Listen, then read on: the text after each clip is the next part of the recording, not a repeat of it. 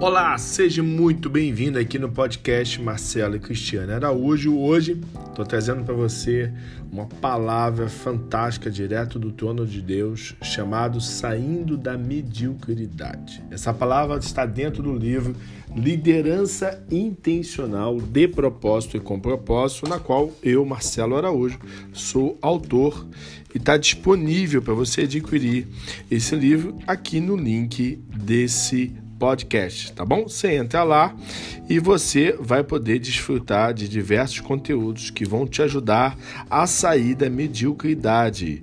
Esse é o capítulo 8 da página 109 do livro Liderança Intencional. Um abraço, acesse o www.liderançaintencional.com e adquira o teu livro. Tchau, tchau. Eu queria chamar então aqui o pastor Marcelo. O pastor Marcelo esteve conosco, não sei há quanto tempo, com a Caixa da Alegria.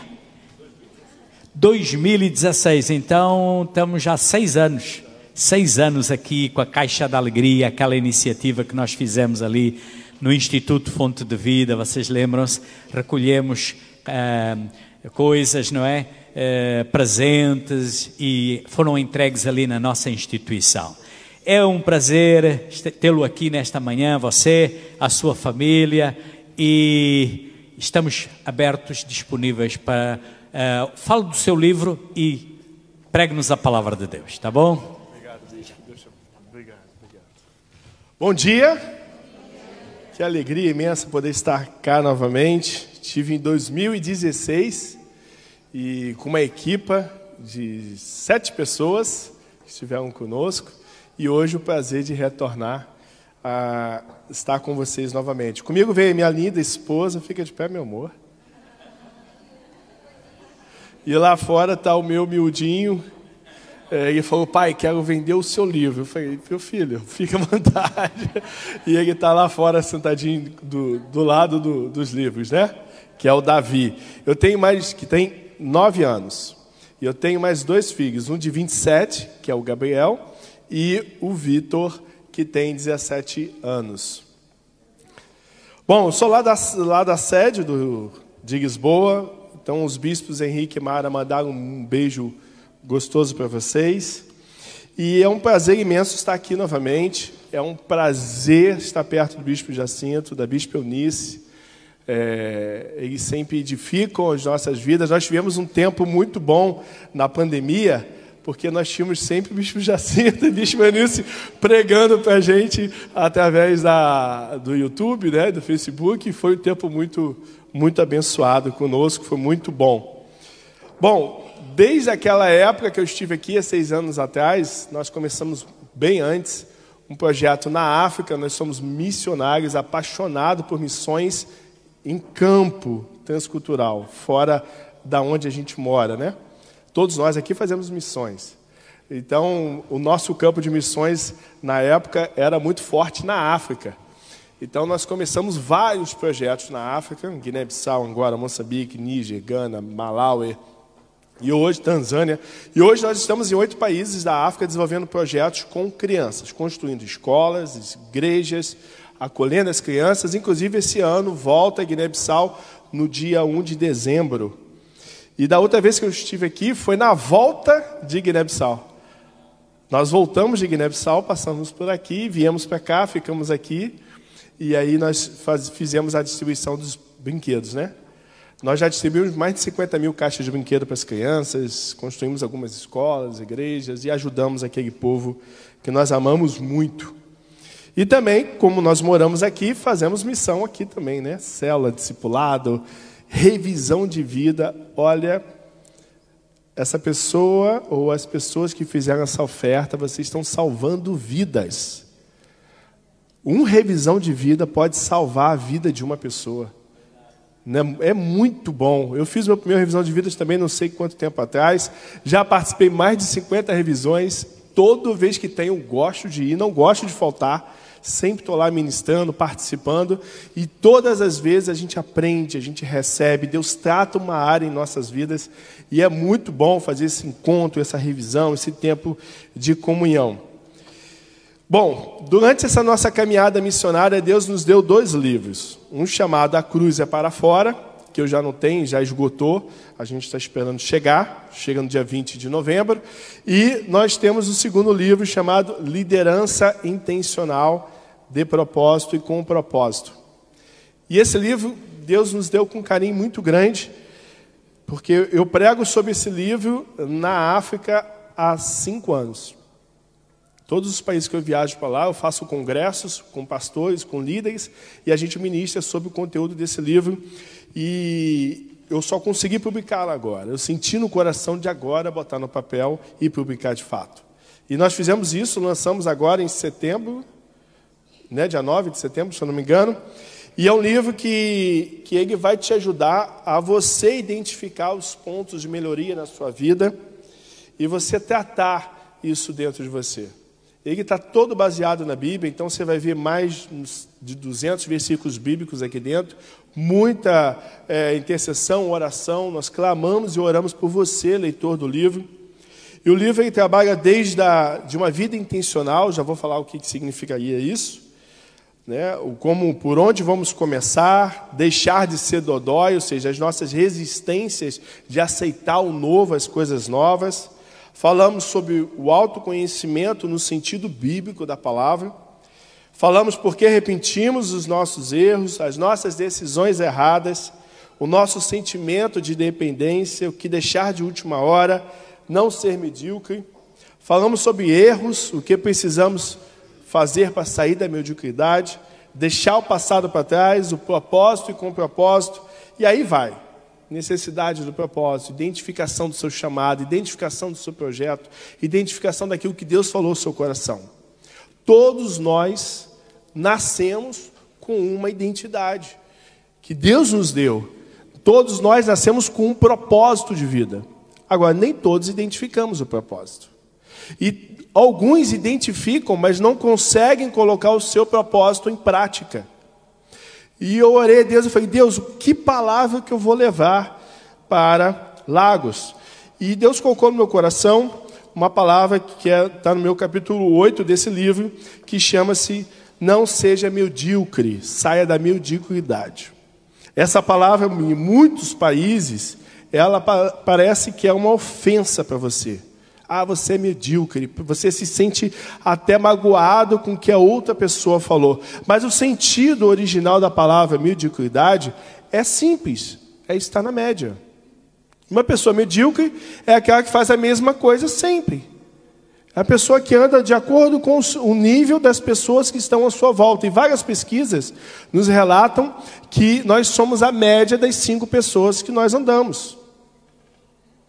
Então, nós vamos tratar hoje essa questão aqui com vocês. E por que liderança intencional? Porque se nós não tivermos intencionalidade para fazer alguma coisa, nós não vamos fazer. E ao contrário do senso comum, a palavra intencional não é desejar fazer alguma coisa. Ah, eu, eu tenho intenção de comprar um carro. Não. Intencionalidade é o desejo com passos de ação. Então eu preciso desejar algo e dar passos para alcançar aquele algo. Aí eu vivo uma vida intencional. E a liderança intencional é porque se eu não me liderar, eu mesmo não consigo alcançar os meus resultados. Eu tenho que me liderar e dizer não para aquilo que rouba meu tempo, que rouba minha alegria, que rouba minha felicidade, e dizer sim para as coisas que Deus provê na minha vida. Amém? Então não há como eu dar um passo ministerialmente, profissionalmente ou familiar, se eu não tiver a intenção real de conquistar aquilo. Eu quero ter paz na minha casa, eu tenho que orar por isso e ter ações. O livro tem como base a passagem de Tiago, que diz o quê? Tiago capítulo 4, 2, versículo 7, se eu não me engano. Ele diz que a fé sem obra, ela é morta. Então, viver uma vida intencional é uma vida que é balizada por suas intenções e ações. Então, nós vamos ter a concepção de um desejo e agora nós vamos botar esse desejo em ação. Isso vale para qualquer coisa na sua vida. Então, todos nós somos líderes, pelo menos na nossa vida. E quando nós falamos líderes dentro da igreja, algumas pessoas acham que nós estamos querendo que você seja apenas líderes de célula, apenas líderes de discipulado, apenas líderes do louvor. Não! Quando a gente fala de liderança da igreja, é para que você ocupe uma posição de liderança lá fora no seu trabalho, na sua sociedade, na sua família, e que você represente Cristo fora das quatro paredes da igreja. Amém? Nós, às vezes, somos grandes líderes de célula dentro da igreja, grandes líderes de ministérios na igreja, mas nós temos que levar essa liderança para fora das quatro paredes. Como é que vão clamar a Deus se não conhecem Ele? Não é isso que Paulo diz em, em Romanos capítulo 10, versículo 9? Nós precisamos levar a mensagem lá para fora e só fazemos isso quando nós temos intenção de fazer isso. Então, todas as vezes que você ouvir dos bispos, dos pastores, você tem que desenvolver a sua liderança, não é apenas uma liderança ministerial. A igreja é a maior escola de liderança do mundo. É a única instituição que investe gratuitamente, com amor, gratuitamente não, porque todos os líderes pagam um preço. Quando nós trabalhamos no revisão de vida, nós pagamos a revisão de vidas. Não é verdade? Trabalhamos e na segunda-feira ainda vamos trabalhar. Cansados e vamos trabalhar. Então nós pagamos um preço para que você receba uma palavra e Deus ministre na sua vida. O mundo lá fora está esperando nós alcançarmos eles com a palavra de Deus. Então a liderança intencional ele tem esse propósito de ativar você ministerialmente, extrair do seu coração é, a ideia que Deus colocou e te ajudar a tomar passos para você seguir o seu ministério. Então tem uma frase nesse capítulo que eu coloquei que diz o seguinte: Não tenha medo dos seus adversários e dos seus opositores. Eles existem para provar que você está no caminho certo, para te impulsionar a abrir novos caminhos. Segue em frente, não perca tempo com eles e foque no seu propósito. Nós nos distraímos com as dificuldades que batem em nossa porta todos os dias e perdemos o foco naquilo que mais nos importa, que é Jesus Cristo. Nós não vamos levar contas de energia para o céu, nós não vamos levar carros, cavalos, mas nós estamos tão preocupados com coisas materiais que muitas das vezes esquecemos de conquistar aquilo que nós vamos levar para o céu. São almas convertidas, almas revisionadas, pessoas que clamam e declaram que Jesus é o Senhor e Salvador da vida delas. Amém? Outras vezes, o que nós fazemos? Nós sofremos tanto com os nossos problemas que nós esquecemos que Deus é o Deus também dos nossos problemas. Que Deus é o Senhor capaz de nos curar, de nos libertar, de nos prosperar e nos erguer ao meio do monturo. Quando foi mais ou menos há uns 20 anos atrás, eu tive uma grande falência na minha vida, eu perdi tudo, casa, carro, empresa, tive muitos processos na justiça porque confiei em pessoas erradas e fui eu, minha esposa e meus filhos para a rua. Moramos cinco anos de favor. Foi muito difícil. Perdemos tudo que nós tínhamos, exatamente tudo. Saímos com a roupa que nós tínhamos na mochila em nossas costas.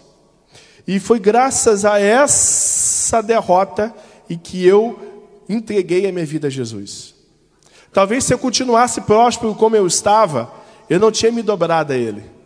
Quando tudo se acabou ao meu redor, quando eu já não tinha mais nenhuma zona de conforto, eu não tinha mais aqueles tantos mil na conta guardado para me respaldar, o cartão de crédito já estava cortado, quando eu perdi tudo, eu falei, agora eu entrego a minha vida a Deus. Talvez se eu tivesse entregado antes, eu não teria perdido tudo. E eu dou graças a Deus por aquela experiência.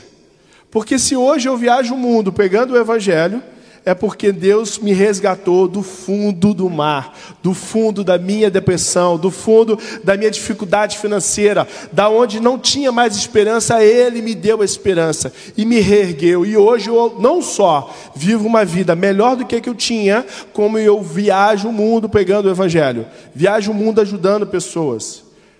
Na, nesses cinco anos que eu manguei de favor, eu viajei para mais de 20 países no mundo pregando a palavra. Eu conheço muitos países, todos os continentes. E onde Deus me leva, onde Deus me leva, Deus faz algo sobrenatural. Primeiro, na minha vida. Eu não me recordo da vez que eu viajei com o bolso cheio de dinheiro. Mas eu me recordo da vez que eu voltei com um sorriso no rosto, de alegria pelo que Deus fez naquele lugar. Então quero compartilhar com vocês essa palavra de mediocridade, porque nós nascemos num meio familiar medíocre. Ou seja, nós nascemos no meio da experiência dos nossos pais e nós acabamos repetindo essa experiência em nossas vidas, sem às vezes nos, nos é, buscar experimentar novas experiências de trabalho, novas experiências de conquistas, novas experiências de entrega ao nosso coração a Deus. Olha, você não é uma má pessoa por ser medíocre, não, mas Deus te chamou para ser cauda. Não, chamou para ser cabeça. Deus te chamou para ser o quê? Sacerdote ou servo ou escravo? Sacerdote. Deus te chamou e disse que tem uma coroa esperando você. Então ele te chamou para uma posição acima daquilo que você está acostumado a viver. Então, sair da mediocridade, pessoal, um amigo meu falou assim para mim, Marcelo, para sair da mediocridade, basta você olhar acima da sua sobrancelha. Porque o que os meus olhos veem é a média da cabeça das pessoas. Mas se eu fizer isso, eu já vejo acima das cabeças. Então, sair da mediocridade é dar um passo a mais, é experimentar mais, é se desafiar diante de Deus. Sabe, está doente, se desafia em fé pela cura, que ela vem. Está passando dificuldade, se desafia em fé pela oferta, pelo dízimo, pela obediência da palavra que ela vem. Eu sou prova disso. Deus, Ele vai mover o seu coração segundo a fé que você coloca nele, não nas suas coisas, nem nas suas ações mas diante a fé que você coloca nele. E nós não temos como depositar nossa fé se nós não dermos um passo para sair da mediocridade.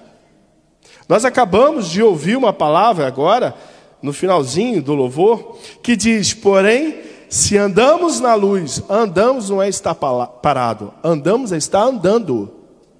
Só esse fato de andarmos na luz me requer estar debaixo da luz, me requer estar em movimento com a luz. Se eu estou em movimento em fé, eu vou romper os desafios que estão diante de mim. E nós precisamos desenvolver essa habilidade. Gente, todas as pessoas que decidem se mover em fé, elas rompem em fé. Eu tenho dois discípulos de 84 anos. Dois que viajam, pegam a palavra, compartilham o amor de Deus. 84 anos. Não há limite para a idade. Não há limite para o que Deus vai fazer através das nossas vidas. Não há limite para que Deus use, a sua boca, profetize uma palavra, pregue a cura, a libertação na vida de alguém. Nós queremos limitar o poder de Deus. Nós queremos limitar, botando culpa talvez na idade, seja porque é elevada ou porque é muito nova. Nós colocamos culpa em Deus ou limitamos a nossa fé porque temos ou não temos carro para ir para a nossa célula. Nós limitamos o poder de Deus por não ter ou por ter dinheiro para ir para uma revisão de vidas. Essa oferta de 12 inscrições é para provar para você que Deus não está preocupado com o teu dinheiro, está preocupado com a tua decisão. Então, sair da mediocridade é fugir da decisão que te mantém paralisado. Então a mediocridade faz com que a gente não enxergue aquilo que Deus quer colocar no nosso coração. Mediocridade é o substantivo feminino relacionado à média das pessoas em que você convive. Rompa essa média. Agora existe um problema. Muitas vezes nós balizamos ou nós temos como meta o que o nosso grupo vive. E o fato de nós não conseguirmos alcançar o que o nosso grupo vive, nós nos entristecemos, nós nos decepcionamos, nós nos frustramos. E o que Paulo nos ensina, que ele diz que esmurrava o seu próprio corpo. Ele estava dizendo que você não deve competir com ninguém, a sua média é em cima dos seus próprios resultados. Se você quer crescer na tua área profissional ministerial, não se compare com ninguém, compare você mesmo. Olhe para quem você era ontem e veja se hoje você evoluiu. E se você não evoluiu, o que, que eu preciso fazer? Se você orou 10 minutos para a sua cura ontem, ore 15 hoje. Ore 20 amanhã. Ore 25 depois da manhã. Você tem que superar você, não os outros. Quando você compete com os outros, você continua na média. Você tem que olhar para a tua vida e falar: como eu posso ser um homem uma mulher melhor amanhã? Um pai melhor, um tio melhor, um discípulo melhor, um avô melhor, um sobrinho, um filho melhor. Você se compara a você mesmo, não aos outros. O fato de eu me comparar aos outros me adoece, me mata, porque às vezes o nível de vida do outro é muito alto. Eu já andei com pessoas muito ricas, eu trabalhava com investimentos, comprando e vendendo empresas. Então, a minha comparação financeira era a pessoa que tinha jato, helicóptero, Ferrari, e eu não tinha. E eu passava a desejar aquilo, bispo. Eu passava a falar que a minha referência de sucesso é eu um dia chegar na minha empresa pousando no, no teleporto de helicóptero. Porque eu andava de helicóptero, mas um dos outros. Eu sentava nos melhores restaurantes com os outros. Então, minha régua de medição do meu sucesso era o que os outros tinham.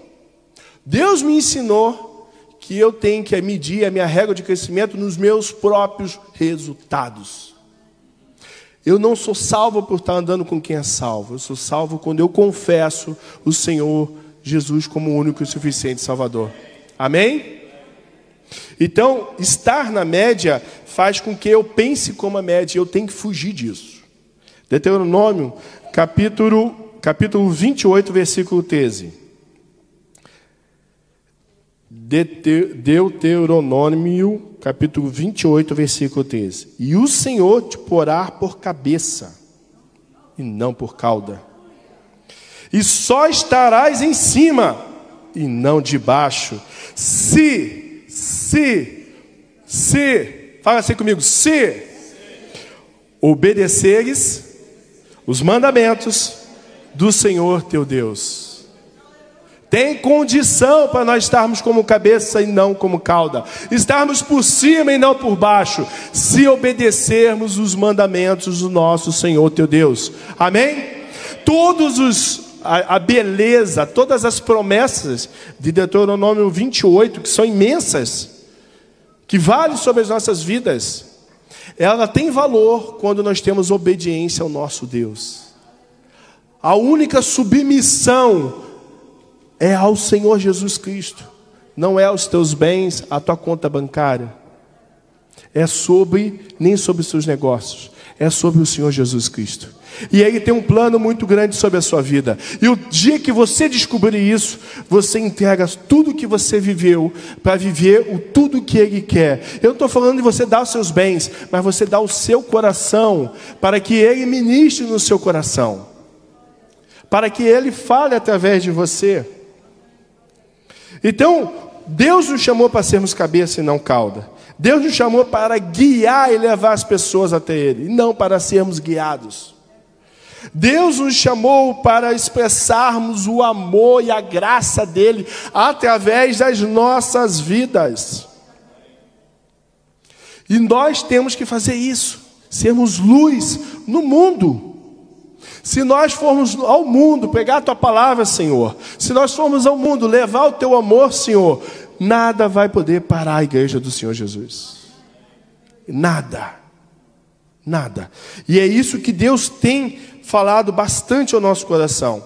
Para sair da mediocridade, da média, eu preciso mudar as minhas referências. Eu tenho que buscar essas referências nas promessas de Deus, não no que eu tenho ou posso conquistar, mas naquilo que Deus tem preparado para a minha vida. Isso aqui, pessoal, é o que? Uma garrafa. Isso aqui foi feito para armazenar e transportar água de um lugar para o outro em condições boas para a gente beber, não é verdade? Mas eu posso cortar essa garrafa e fazer um porta-lápis, não posso? Posso fazer um vasinho para botar plantas, ou botar duas rodinhas, ou brincar aquele joguinho que as crianças brincam de virar a garrafa. Tudo isso eu posso fazer, mas o propósito da garrafa é guardar água. Quer deixar essa garrafa feliz? É guardar água nela. Você pode fazer o que você quiser da sua vida, mas o seu propósito é adorar e servir o Senhor Jesus Cristo. Você pode ter a, fórmula, a forma de discípulo, mas está sendo um vasinho de planta e não um vaso de adoração. Você pode ter a, fórmula, a forma de discípulo, mas está sendo escravo da tua doença, escravo das tuas necessidades, escravo dos teus maus pensamentos, escravo da tua inércia, da tua mediocridade. Mas você nasceu para ser um vaso para guardar unção, um vaso na mão do oleiro. Você nasceu para armazenar essa água. Você não nasceu para ser um vasinho de planta. O que o mundo vai tentar fazer é fazer com que você fuja do teu propósito, mas sendo igual. Olha, garrafa, você vai continuar garrafa, só que eu vou cortar aqui e vou botar um porta-lápis. Não, mas eu nasci para carregar água. Não, não. Você vai continuar sendo garrafa, mas agora você vai guardar lápis. E o que o mundo nos condiciona, ah, ficar doente é assim mesmo. Ah, essa adversidade, essa luta de projetos de gênero, outra coisa, é assim mesmo, é tendência, o mundo está mudando. Então o que o mundo vai tentar nos trazer para o coração, que é assim mesmo, é média. Cabe eu decidir se eu quero viver nessa média. Nós temos que levantar as nossas vozes para não aceitar essa média. Agora, não adianta a gente falar se a gente não tiver mudança de comportamento.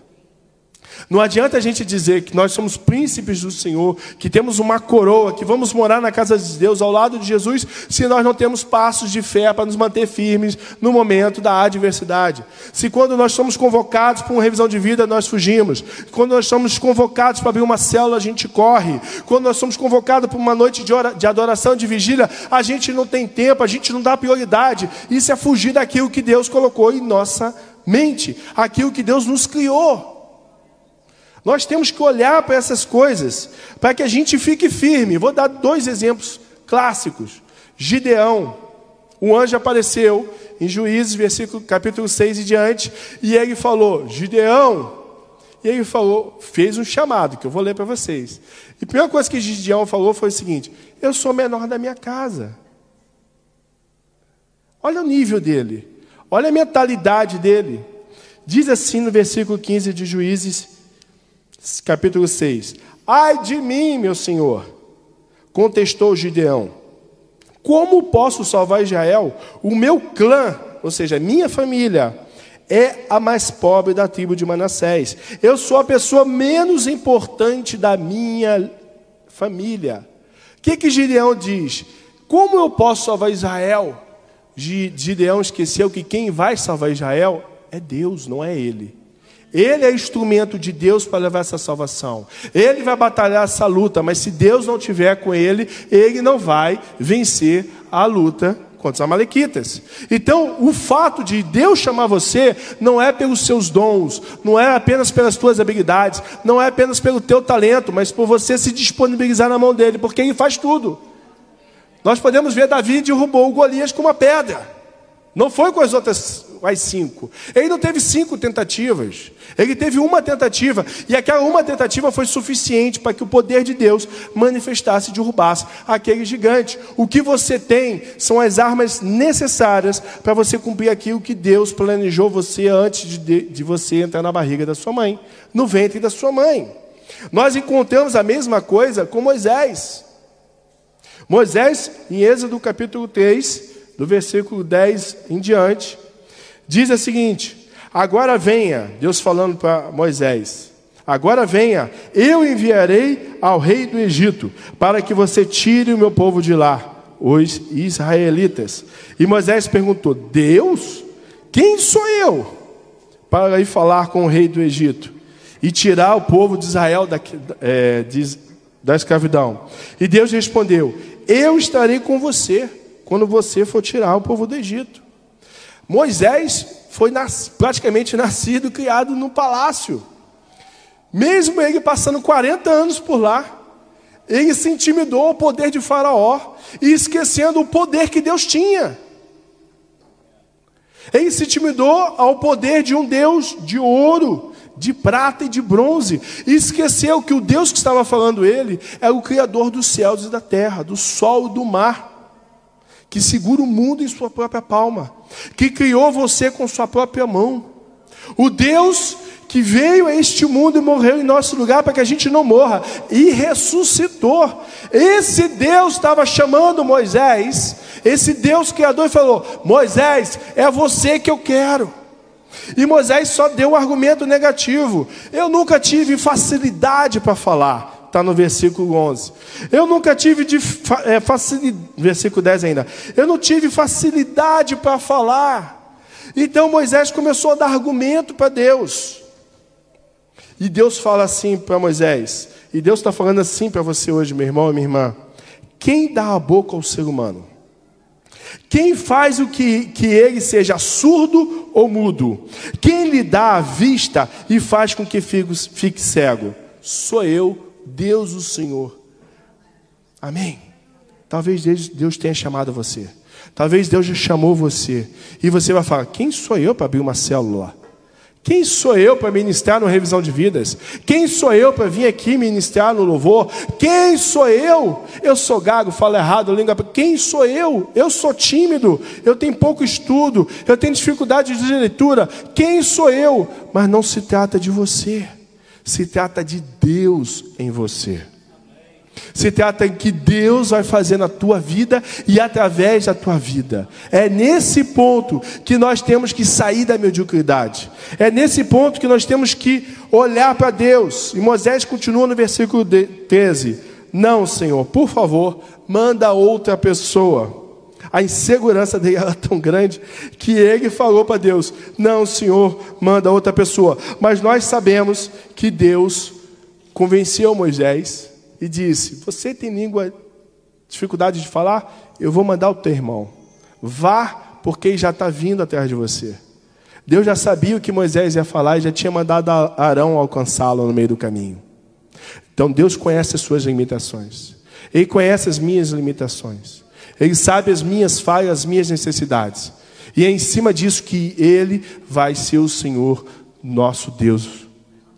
Se a igreja tivesse todo o dinheiro que ela precisava, talvez ela não clamaria mais a Deus por isso. Se nós tivéssemos toda a sabedoria que nós precisávamos para o nosso trabalho, talvez a gente não clamaria a Deus. Se nós fôssemos curados assim, talvez a gente não dobraria os nossos joelhos. Então o que nos falta é o que nos une a Deus.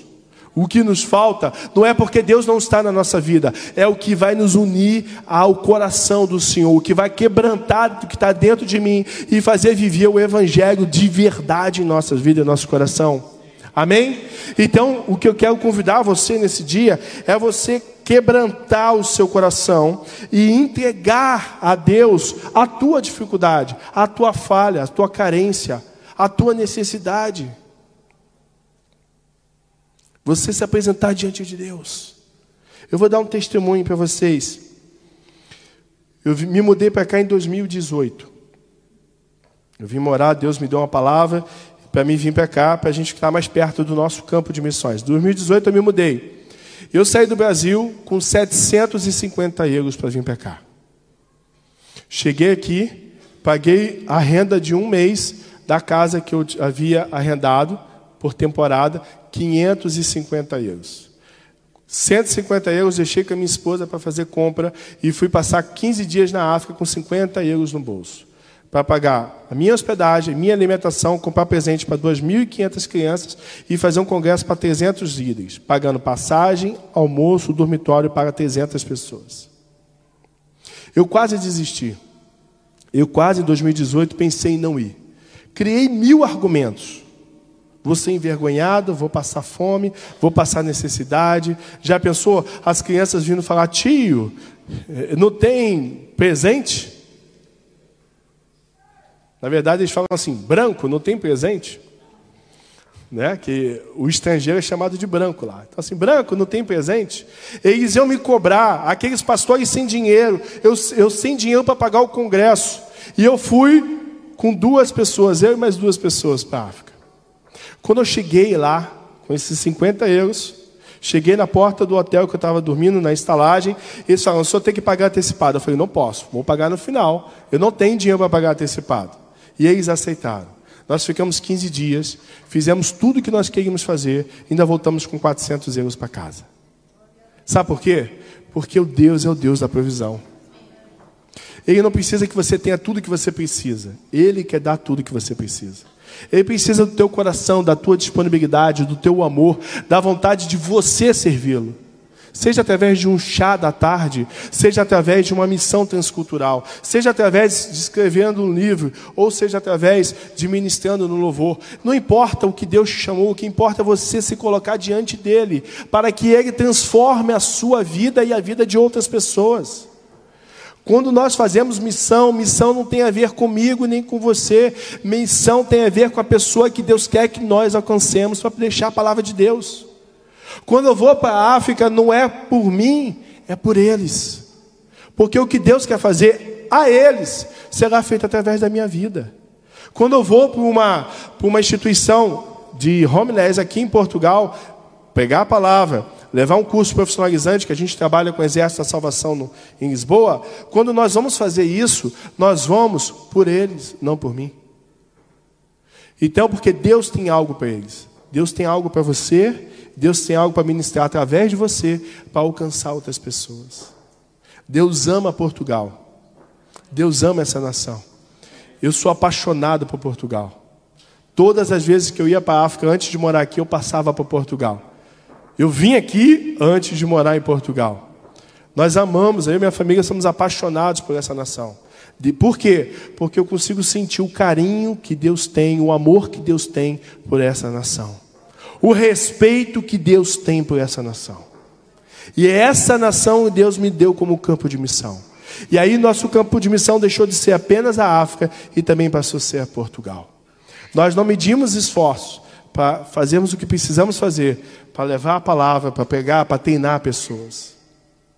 E eu quero convidar você a essa manhã, vou pedir chamar o bispo Jacinto, para que você possa fazer uma oração, para que Deus quebre dentro de você talvez a sua religiosidade. Talvez eu posso fazer? Ok. Quebre em você a sua religiosidade, a sua frieza. Quebre o seu limite.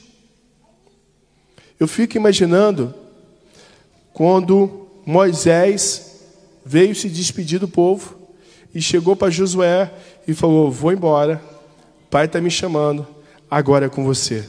Toma meu, meu cajado. Moisés subiu ao monte e foi-se.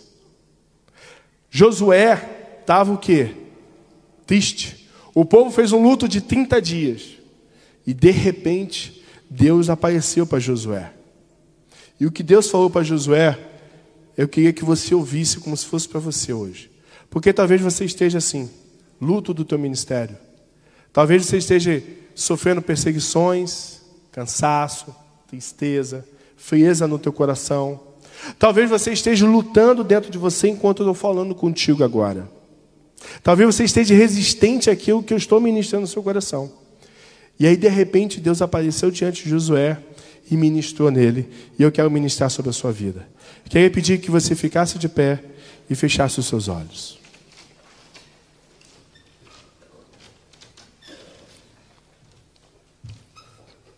Solte a mão da pessoa que você esteja do seu lado. Esquece ela. Esse é o momento seu com Deus. E primeiro, Josué 1, versículo 12 e diante, diz assim: Josué, o meu servo Moisés está morto. Agora você e todo o povo de Lagos se preparem para atravessar o rio Jordão e entrar na terra que eu vou dar a vocês como disse a Moisés: Eu lhes darei toda a terra que pisarem. Os limites dessa terra serão os seguintes: ao sul, o deserto, ao norte, os montes Líbanos, a leste, o grande rio Eufrates e toda a terra dos heteus, e a oeste, o mar Mediterrâneo. Vocês nunca serão derrotados eu estarei com vocês como eu estive com Moisés. Nunca abandonarei vocês. Seja forte e corajoso, porque vocês vão comandar esse povo. Quando eles tomarem posse da terra que eu prometi aos seus antepassados, Seja forte e corajoso, tome cuidado e viva de acordo com toda a lei que meu servo Moisés lhe deu. Não se desvie dela em nada, e você terá sucesso em qualquer lugar onde for. Fale sempre do que está escrito no livro da lei. Estude esse livro de dia e de noite e se esforce para viver de acordo com tudo que está escrito nele. E se fizer isso, e tudo lhe correrá bem, você terá sucesso. Lembre da minha ordem: seja forte, corajoso. Não fique desanimado, nem tenha medo, porque eu, o Senhor, seu Deus, estarei com você em qualquer lugar que você for.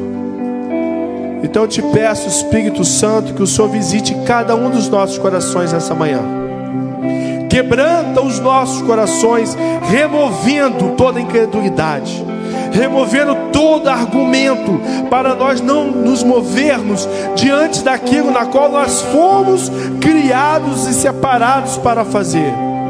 Tem um povo lá fora que está clamando por um Deus que nós vamos apresentar qual será.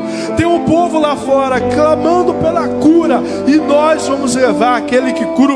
É, cura. Tem um povo lá fora clamando por libertação. Nós vamos levar o libertador, porque nós nascemos para sermos verdadeiros adoradores. Nós nascemos para sermos os teus discípulos. Nós nascemos para pregar o evangelho e alcançar os necessitados, alcançar aqueles que clamam por Deus, alcançar aqueles que estão precisando ouvir da tua palavra, sentir o som desse louvor, a participar da revisão de vidas. Então, Pai, em nome do Senhor Jesus, ministra, nos dê as ferramentas que precisamos, nos dê a coragem que nós precisamos, rejuvenesça a nossa carne se for necessário, porque ainda temos tempo para pegar a tua palavra.